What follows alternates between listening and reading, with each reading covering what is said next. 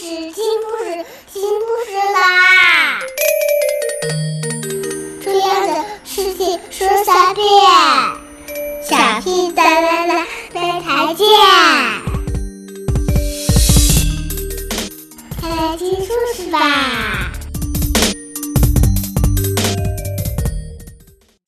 At the far end of town, where the grickle grass grows, and the wind smells low and sour when it blows, and no birds ever sing excepting old crows. It's the street of the lifted Lorax, and deep in the grickle grass, some people say, if you look deep enough, you can still see today where the Lorax once stood, just as long as it could, before somebody lifted the Lorax way. What was the Lorax? And why was it there? And why was it lifted and taken somewhere from the far end of town where the grickle grass grows? The old Once-ler still lives here. Ask him, he knows. He'll tell you, perhaps, if you're willing to pay, how the Lorax scarf lifted and taken away. Way back in the days when the grass was still green, and the pond was still wet, and the clouds were still clean and the song of the swarmy swans rung out in place.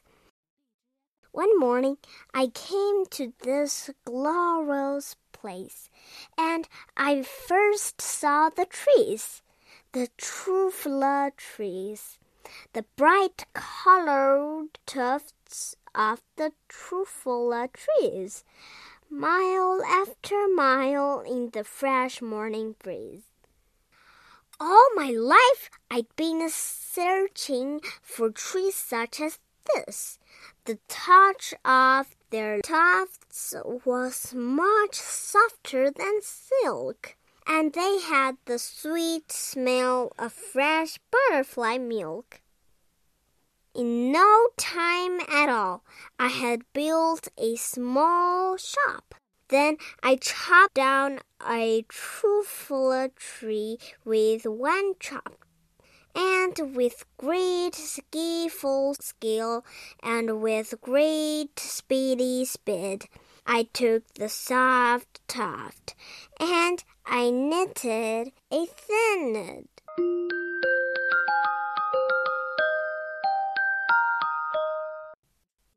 The instant I'd finished, I heard a gasp. I looked. I saw something pop out of the stump of the tree. I chopped down. It was sort of a man. Describe him? That's hard. I don't know if I can. He was shortish and oldish and brownish and mosey and he spoke with a voice that was sharpish and bowsy. Mister, he said with a sousty sneeze, I am the Lorax. I speak for the trees. He was very upset as he shouted and puffed. What's that thing you've made out of my truffula stuffed? Look, Lorax, I said, there's no cause for alarm. I chopped just one tree. I'm doing no harm. I'm being quite useful. This thing is a Thneed. A Thneed's a fine something that all people need. I repeat, cried the Lorax, I speak for the trees. I'm busy. I told him. Shut up, if you please. I called all my brothers and uncles and aunts, and I said, Listen here, here's a wonderful chance. And in no time at all, in the factory, I peeled. The whole Once-ler family was working full tilt. Then, oh baby, oh! Now chopping one tree at a time was too slow. So I quickly invented my super axe hacker, which walked off four truffle trees at one smarker. Then the Lorax came back. I was fixing some pipes when that old nuisance Lorax came back with more grapes.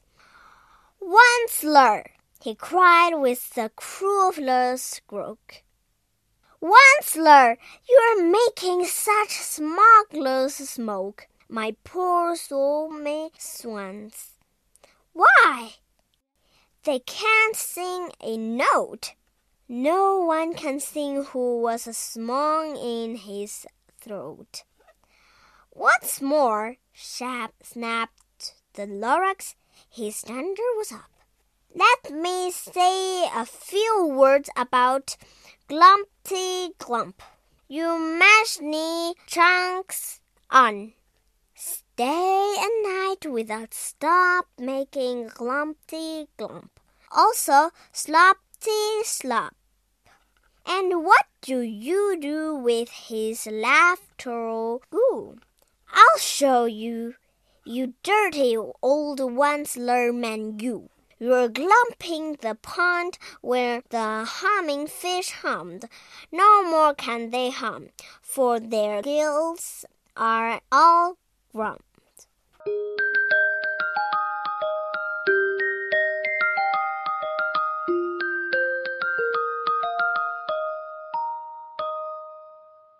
And at that very moment, we heard a loud whack. From outside in the fields came a sickening smirk of an axe on a tree. Then we heard the tree fall. The very last truffle tree of them all. No more trees, no more thinnings, no more work to be done. So, in time, my uncles and aunts, everyone, all waved me goodbye. They jumped into my cars and drove away under the smoke smothered stars. Now, all that left neath the bad smelling sky was big empty factory, the Lorax and I. the Lorax said nothing, just gave me a glance as he lifted himself by the seat of his plants. And I'll never forget the grim look on his face when he hasted himself and took leave of this place. And all that the Lorax left here in his mouth was a small pile of rocks with the one word, unless. That was long, long ago. But each day since that day, I've sat here and worried and worried away. But now, says the Once-ler, now that you're here, the word of the Lorax seems perfectly clear. Unless someone like you cares a whole awful lot, nothing is going to get better. It's not. So, catch! calls the Once-ler. He lets something fall. It's a truffle seed. It's the last one of all. You're in charge of the last of the truffula seeds, and truffula trees are what everyone needs. Plant a new truffle, treat it with care. Give it clean water and feed it fresh air. Grow a forest, protect it from excess that back. Then the Lorax and all of his friends may come back. Thank you. Have a good night.